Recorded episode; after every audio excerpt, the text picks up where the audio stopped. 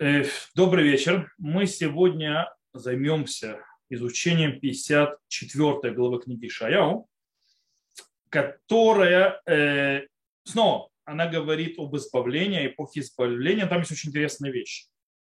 Во-первых, э, эта глава является Гавторот, то есть, да, причем Гавторот, то есть утешение после 9 ава, и не только, то есть, да, ну, вы видите, там две части у этой второй, и, в принципе, есть очень интересная вещь. Э, снова э, там речь идет о Сионе, и Сион э, сравнивается, то есть, в принципе, как бы выходит в аллегории женщины.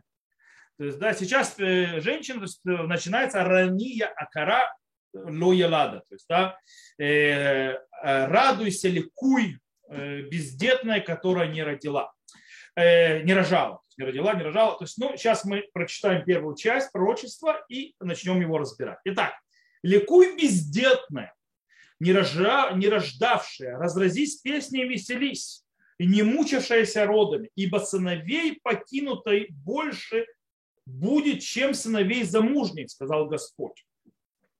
То есть сыновей у тебя будет больше, чем даже замужних. Расширь место шратра твоего, и покровы жилищ твоих прострутся, не жалей, удлини веревки твои и коле твои утверди. Ибо вправо и влево распространишься ты, и потомство твое народами завладеет, и города пустевшие населит. Не бойся, ибо не будешь опозорена, не стыдись, ибо не будешь посрамлена. Ибо о стыде юности своей забудешь, и о бесславии вдовства своего не будешь вспоминать больше. Ибо супруг твой, создатель твой, Господь Свод, имя его, избавитель твой, святой Израиля. Богом всей земли назовется он. Ибо как жену оставленную, печальную дугом призвал Господь, и как жену юности, которая была отвергнута, сказал, сказал Господь твой, на малое мгновение оставила тебя, и с милосердием великим соберу тебя. В пылу гнева сокрыл я на мгновение лицо свое от тебя, и милостью вечную помилую тебя, сказал Избавитель твой Господь. Окей. Э, о какой бездетности идет речь? То есть, да, в чем, скажем так, то есть, есть аллегория, понятно. То есть, да, нужно пробовать разобраться, о чем идет речь. Сыновья Сиона, то есть, да, то есть, как бы сыновья Сиона находятся на данный момент в изгнании. То есть, да, поэтому Сион, то есть, да, Сион считается, то есть, как бы сравнивается с женщиной, у которой нет детей. То есть, да, она сидит вдовствующая и так далее, без детей. Иша Акара, то есть не, то есть не, рож, не рожавшая, бесплодная. И в принципе пророчество говорит этой женщине, то есть Сиону, что сыновья вернутся. Вернутся и обратно, все будет хорошо. Окей, прекрасно. Уже не первый раз все пророки Шаяу об этом говорит, вспоминает и так далее. Давайте немножко разберемся, в чем особенность этого пророчества. Э, в чем э, есть вот особые моменты. Э, не зря, то есть я через него не перепрыгнул, то есть, да, как целый то есть, список пророчество о возвращении, а остановился на нем, заострив внимание. И давай так, давайте разбирать. Итак, начнем со второго стиха. Сказано «Ирхив махом оголаев», то есть расшири место твоего шатра. То есть что нужно делать? То есть ты должна приготовиться к приходу сыновей. Для этого что нужно сделать? Нужно расширить шатер, то есть да, нужно расширить то место, где ему находиться, чтобы могло вместиться больше людей. С другой стороны, нужно также, то есть как там сказано, э, удлинить веревки, то есть да, утвердить колышки, чтобы они сильнее э, то есть, э, держались. В принципе, все занятие вокруг шатра, который, чтобы он был крепче и так далее, более, более большой и вместил много людей. Киямин усмольти фроци, кстати, это используется фраза в Лихадуди, то есть, да, Э, э, вправо и влево распространишься, имеется в виду, что ты будешь распространяться, расширяться в разные стороны. Кстати, когда мы говорим про лево и право, о чем идет речь? Речь идет о севере и юге. Почему? Потому что мы смотрим на восток всегда лицом, поэтому э, право и лево всегда будет север и юг. То есть будет распространяться. В принципе, опустошенные города снова расселятся, снова будут в нем люди, они снова будут расцветать, и все будет хорошо и замечательно. То есть, в принципе, э, пустой город Сион то есть, готовится к приему своих детей возвращения. То есть, в принципе, это то есть, второй стих, и по этому образу, то есть пророчество в первый, с первого по третий стих у нас говорит о, как бы, отношения между женщиной и ее детьми. Начиная с четвертого стиха начинается другое описание отношений. И тут идет уже отношение между мужем и женой. Когда, естественно, Сиона тоже как бы жена, Всевышний является мужем и так далее.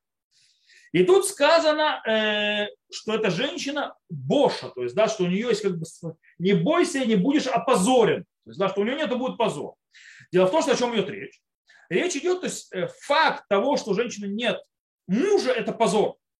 Нужно понимать, в прошлом, то есть, да, женщина без э, мужа являлась женщиной, которая, то есть, э, то есть э, находясь в позоре. То есть у нее это херпа, это был позором считалось. Э, где это мы видим? Допустим, мы видим это у пророка Ишаяу в 4 главе. То есть он там это описывает. То есть, да, Вехзику шева нашим бейшихат, бейом ауля и мор, лахмейну нухар весенатейну нильбаш, раки карешим калейну ясов ферпатейну. То есть, да, семь женщин будут держаться за одного человека, в тот день и будут говорить, то есть, да, хлеб наш ешь и нашу одежду одевай, только будет, назна... то есть, имя твое на нас, и соберешь наш позор. То есть, это, там это разрушение и так далее. То есть, мужчин будет, если не хватать, это, это пророчество еще разрушение.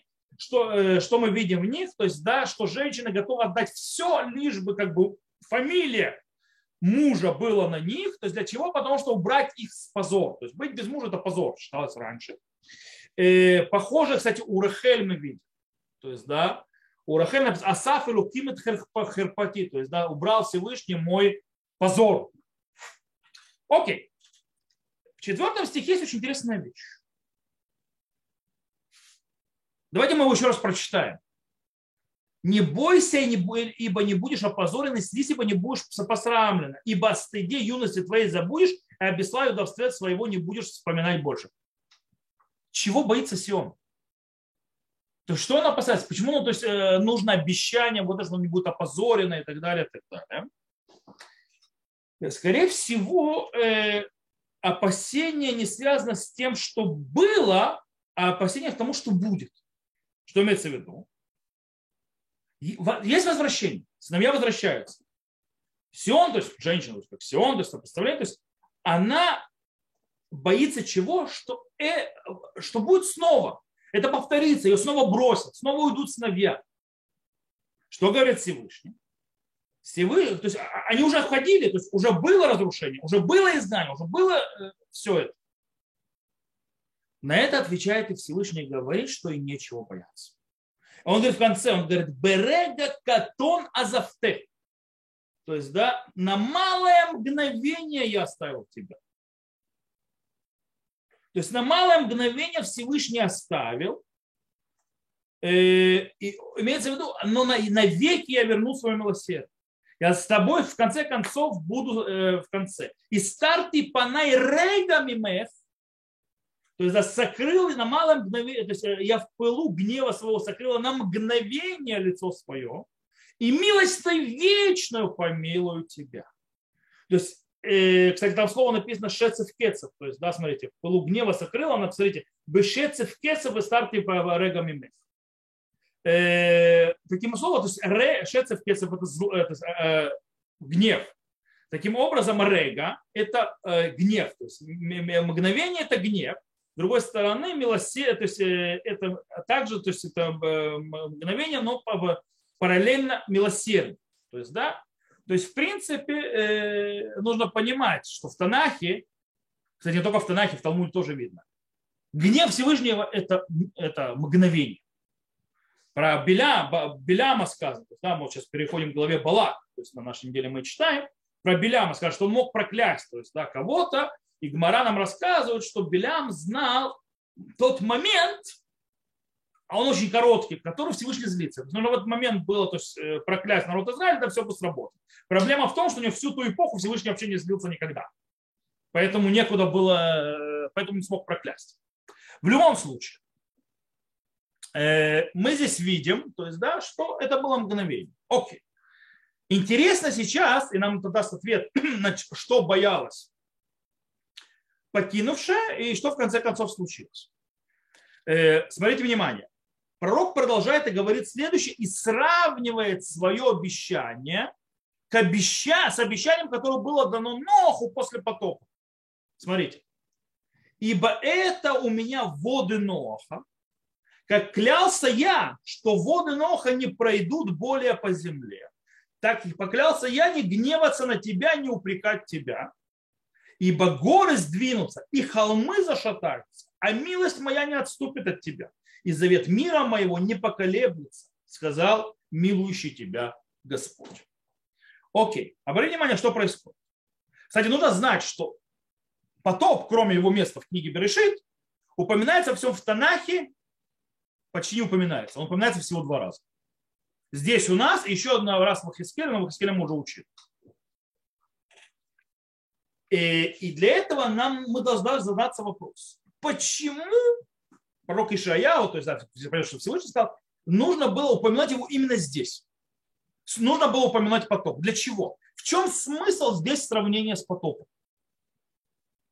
Давайте немножко прочитаем, что сказано про потоп. Вы увидите очень интересную вещь. Я думаю, что вы не обращали на нее внимания. Я тоже на нее обращал внимание э, долгое время, но в конце концов увидел. И вам будет тоже, я думаю, интересно.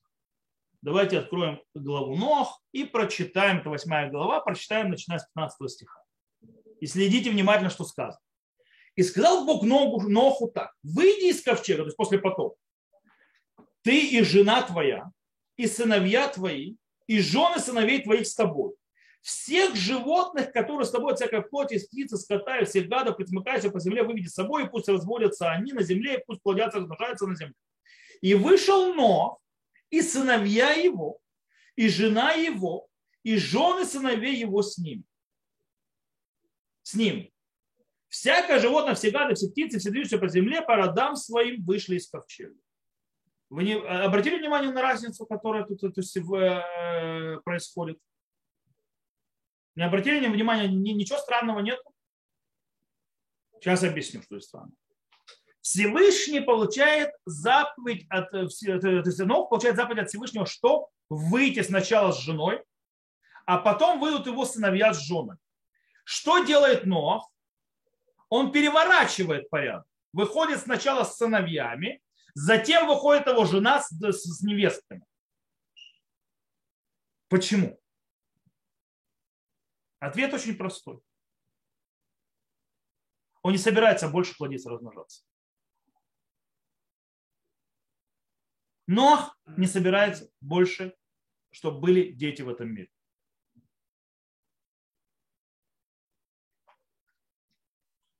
После того, как Нох приносит жертвоприношение, кстати, знаете, то есть есть э, фильм Ноах, в котором там Гринпис э, его, видно, спонсировал, там как раз Ноах очень сильно пытается уничтожить все человечество, не дай бог, чтобы у него были дети. Я когда-то в свое время говорил, что это какая-то глупость, и в конце концов, ну вот, когда я заметил эту вещь, это не такая же большая глупость. Действительно выходит, что Ноах, кстати, это продолжение сейчас докажет, не собирался плодиться, размножаться дальше. Только не по той причине, которую показали в фильме, а по другой. То есть, обратите внимание, Нох получил, привносит жертвоприношение, и как, то есть вытекающее после этого э, жертвоприношения, Всевышний обещает Ноху, что он говорит ему следующее. 21 стих. «И обонял Господь благоухание, и сказал Господь в сердце своем, не буду больше проклинать землю за человека, потому что помысел в сердце человека зол от юности его. И не буду больше поражать всего живущего, как я сделал. После этого обещания все нормально.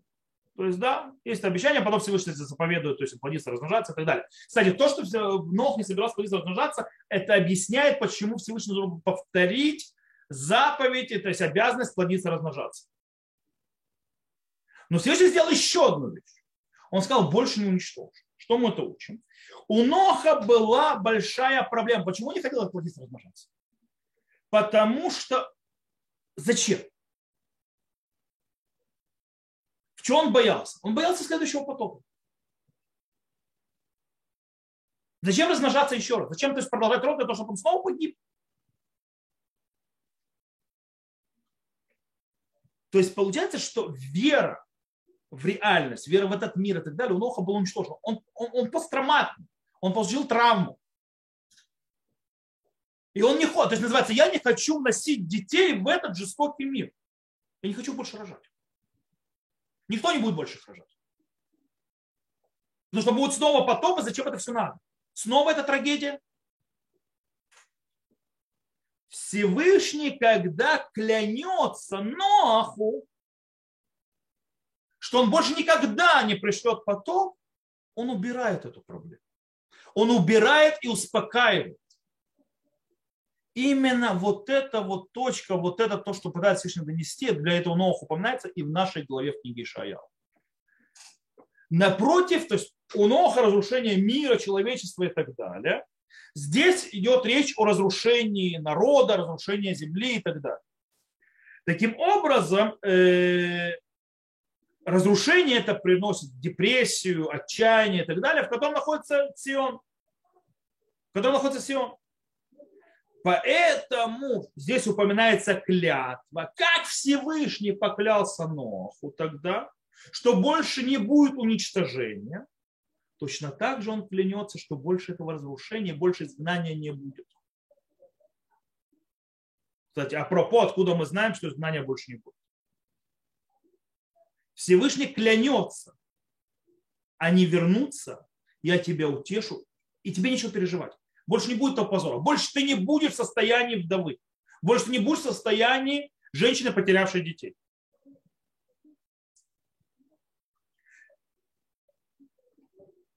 Есть еще одна, кстати, связь с, э, с потопом. Понятие шецев-кецев. Слышите, шецев-кецев переводит как гнев. По-настоящему слово шецев это единственное слово, то есть оно единственный раз появляется здесь во всем Танае. Больше не повторяется никогда.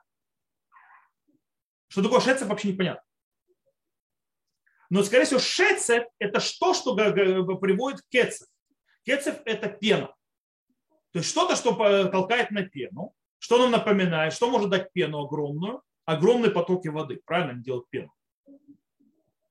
Тоже как бы есть намек на э, поток.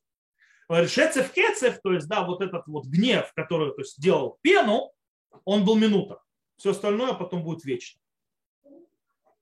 Есть еще один комментарий Радака, очень интересная вещь, который приводит очень большой спор э, в объяснении слова кимей нох зотли. То есть, да, на иврите это звучит вода, то есть я вернусь обратно к Кишая, выйду из Барышит. Э,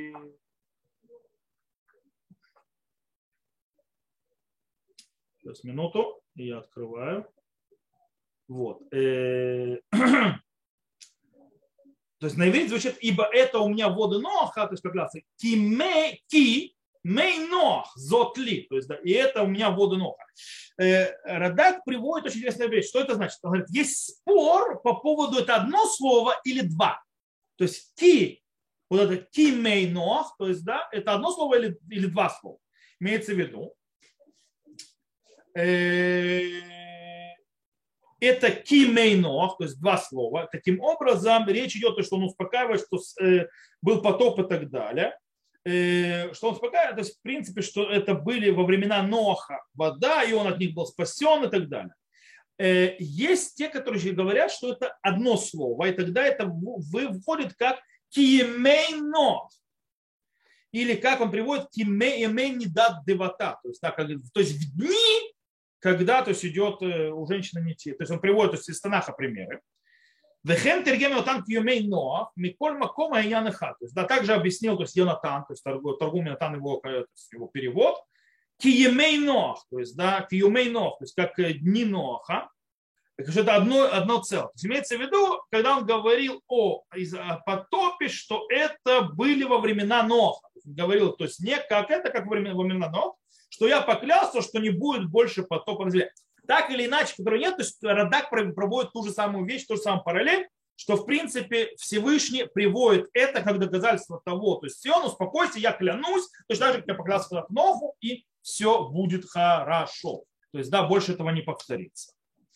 И как он говорит, как в 10 главе, «Кигарим ямушу вагбаот тимотетне вехасдим миитах ро ямуш, уврит шломило тамут, амара хамеха рахмеха То есть, да, Э, ибо горы сдвинутся, холмы разрушатся, а милость моя не отступит от тебя, завет мира моего не поколеблется, как милующий тебя Господь.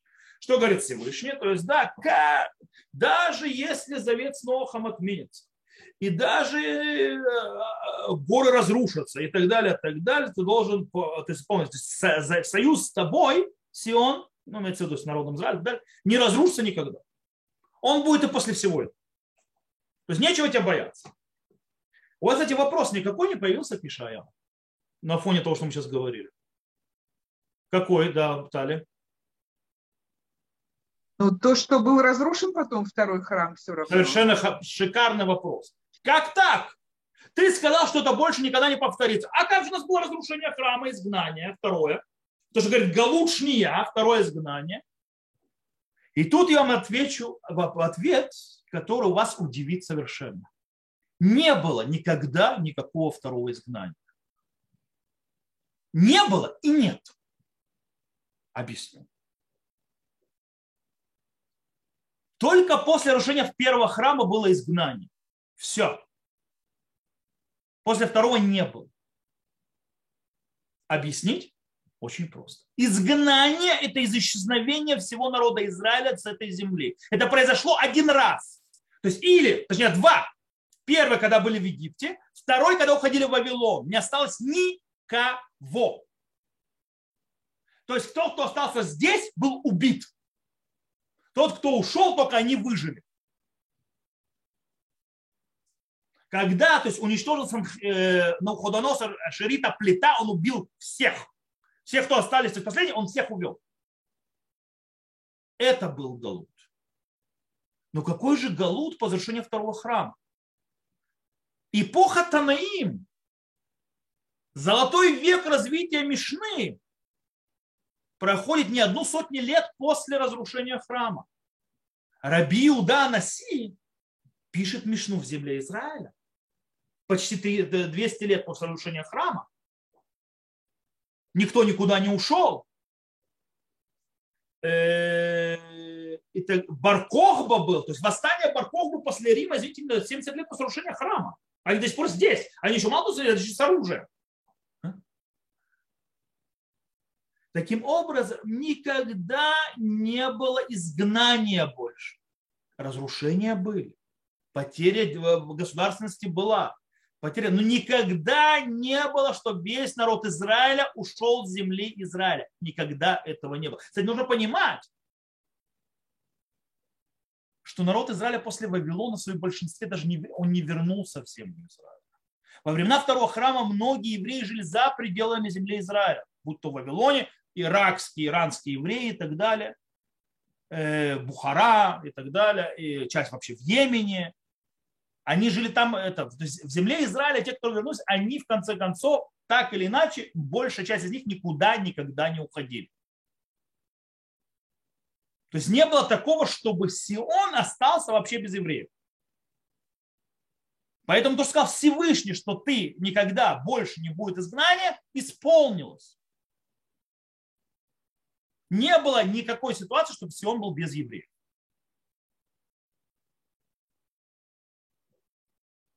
Окей. Поэтому второе изгнание, так называется, второе изгнание после разрушения второго храма, это оптическая иллюзия. Пойдем к следующему э, пророчеству внутри нашей головы. Вторая половина, одиннадцатый стих бедная, встревоженная, безутешная. Вот я положу камни твои в сурьму, сделаю основание твое из сапфира, и сделаю окна твои из рубинов, и ворота твои из карбункулов, и всю ограду из камней драгоценных. И все сыновья твои будут учениками Господа, и велико будет благополучие, благополучие в сыновей твоих. Классный перевод, но сейчас поймете. Кстати, это фраза, которую все знаете. Выхоль банаях лемуде ашем верав шалом банаях. Окей. Э, правдою будешь утверждена далека, будешь от притеснения, ибо не будешь бояться и от крушения, ибо оно не приблизится к тебе. Ведь собравшийся на, тебе, на тебя не от меня, не по воле моей имеется. Ну, тот, кто воевать будет с тобой, пред тобой пойдет. Ведь я сотворил кузнеца, который раздувает в огне угли и изгоняет орудие для дела своего, и я сотворил разрушителя, чтобы погубить. Всякое орудие, сделано против тебя, не будет успешно, и всякий язык, который предстанет с тобой на суде, ты обвинишь. Это наследие рабов Господа, рабов Господа и награда за справедливость и от, их от меня, слово Господа. Окей. Снова начинается пророчество э, с э, описания женщины. То есть, да, снова отношения, то есть как женщина, Сион и так далее. Но в этот раз это бедная женщина. Ания. То есть Ания Суара. Э, Лонухама.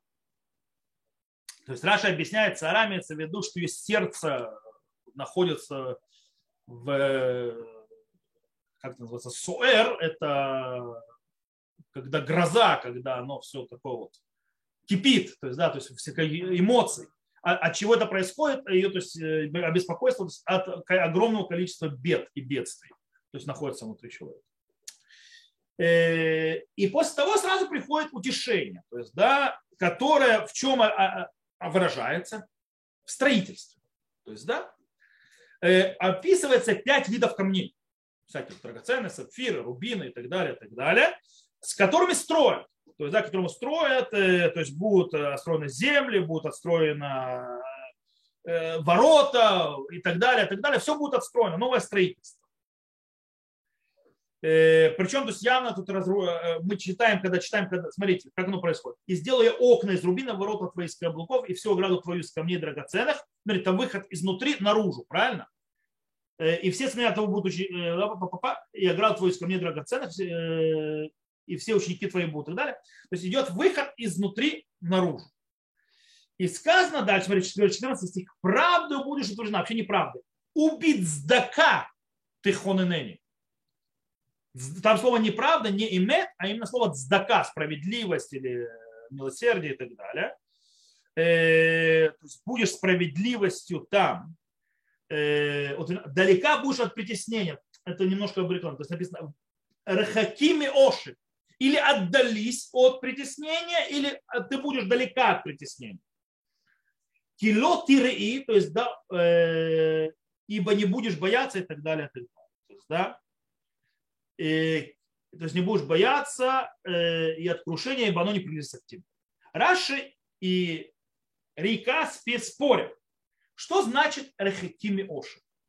Что имеется в виду вот это слово? То есть отдались или отдаленно от тебя будет притеснение. То есть то, что я объясню. Э, это, кстати, по отношению также к началу стиху. То есть, да, шельцдакат и кунени. То есть, да, в милосердии э, будешь утверждена. То есть, в принципе, э, или нужно понимать, что если ты будешь делать справедливые вещи и так далее, то, э, так произойдет, то тогда произойдет, что ты сама отойдешь от притеснения. Ты не будешь никого притеснять. Чем больше ты занимаешься праведностью, по милосердием, по справедливости, тем дальше ты отходишь от притеснения. Или имеется в виду, это продолжение стиха, и речь идет, что к тебе не подойдет, э, то есть в конце притеснения сказано, от крушения к тебе не приблизится, то есть имеется в виду и притеснение к тебе тоже. То есть так, к началу стиха или к концу стиха, то или другое. В любом случае. И тут то есть фраза, кстати, 13 стих, очень интересно. Вихоль банаев лимудеши, вирав шалом банаев. То есть, да, тот, кто читает то есть, молитву, знает, где это проходит, аль тикри банаев или бонаев. То есть, да, э, здесь сказано, и, то есть, э, как это перевели на русский? И все сыновья твои будут учениками Господа. Не совсем правильный перевод. Вихоль банаях лимуды Ашем. И все сыновья твои, изучающие Господа, то есть, да, они ученики будут учениками Господа, э, велико будет благополучие сынов твоих. То есть, да, э, но это не совсем так, тоже перевод неправильный. Э, Верав шалом банаях, то есть будет крупен и, то есть, и мир, то есть будет твой, для твоих сыновей. По-настоящему, то есть наши мудрецы это переделали, вы знаете, он сказал, альтикри банайт или бонайт. То есть не, не читай это как сыновья, а читай как строитель. И это сопрягается со всем, то есть главой. То есть, да, тут говорит, что Всевышний будет строить, строить, строить, и сыновья твои, которые изучают то есть, Бога, которые приближены Богу, они будут строители. То есть они будут строить. Э, и таким образом получается, э, кстати, что это за сыновья? Это сыновья той женщины, то есть бедной, то есть, да, которая вся вот. И кстати, самое интересное, вы знаете, что э, тут нету точек, то есть тут нету огласовок в слове. В этом действительно может стать или банайх, или бунайх. Более того, есть очень интересная вещь. В Кумране в свитках нашли книгу Ишаяу, и там есть очень интересный момент. Там стих, то есть слово банаих появляется два раза. То есть, да, и во втором, то есть, да, мы видим в кумранских свитках, есть небольшой намек, то есть такое значение на букву вав, то есть бонаев, э, которая стоит как раз между словом бет и нун. То есть это явно, то есть не у Хазаль это, видно, это ходило, то есть так читали, то есть да, это бунаев. Э, окей, в любом случае, в принципе, здесь есть намек, то есть, да, на то, кто сделает, что будет все построено. Твои сыновья, уча, учащиеся Бога, то есть, изучающие Бога. То есть они будут тем фактором, который приведет к тому, что у тебя все будет отстроено.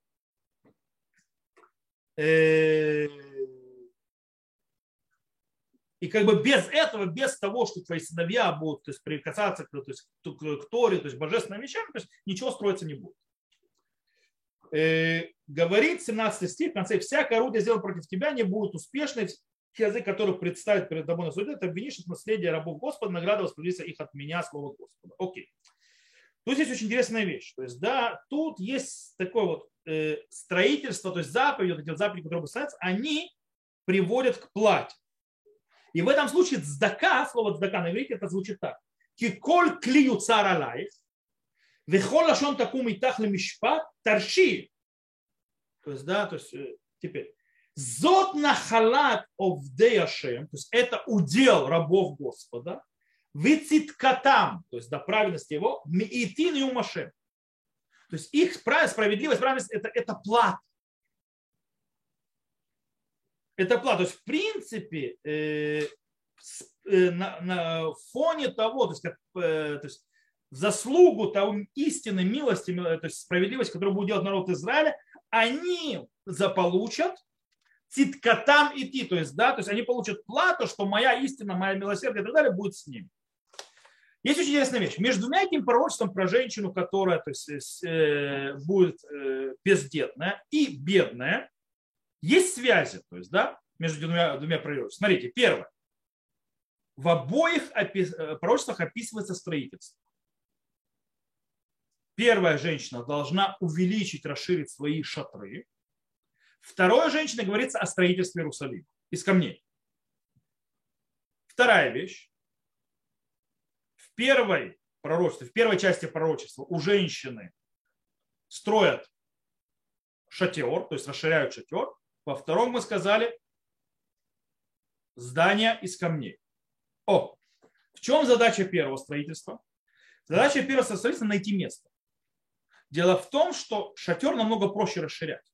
То есть, да, он более, скажем так, резиновый, он более расширяющий, чем, допустим, каменное здание.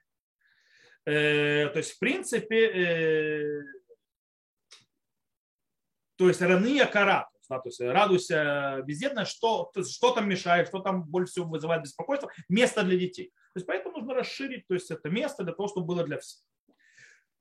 По сравнению с этим, второй части пророчества, когда говорят уже о бедности, то есть да, место-то расширились, а денег-то нету, то есть, да, э, квартиру не купишь, слишком дорого, машканту не возьмешь. То есть, да, очень дорого. То есть нужно жить только э, в палатках, то есть да, на Ротшильде, это я сейчас немножко связываю с, с нашими реалиями в Израиле с точки зрения с недвижимости, что у нас трехкомнатная квартира стоит дороже, чем э, дворец где-нибудь в Москве, где-нибудь в самых дорогих районах, или, в принципе, за те деньги. Кстати, я посчитал. Вы знаете, что очень интересно. Вы знаете, жить в отеле, все включено, в Турции, стоит дешевле, чем плата за квартиру в Израиле за месяц.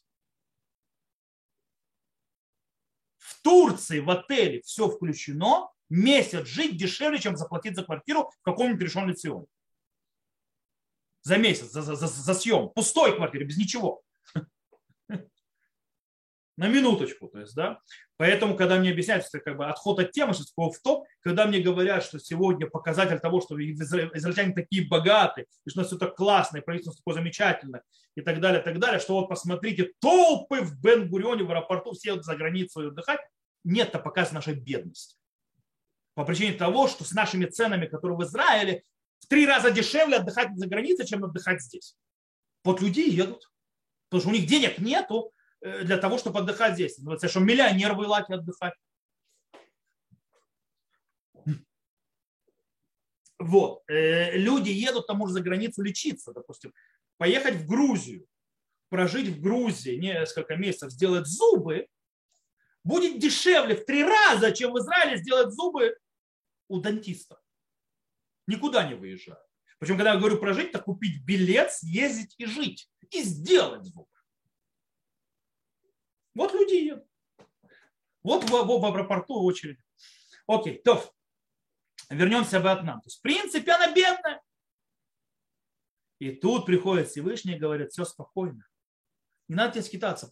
Я построю тебе. Мало того, что я построю, я тебе построю из рубинов, сапфиров, драгоценных камней и так далее. Я отстрою тебя. Место. Третья вещь.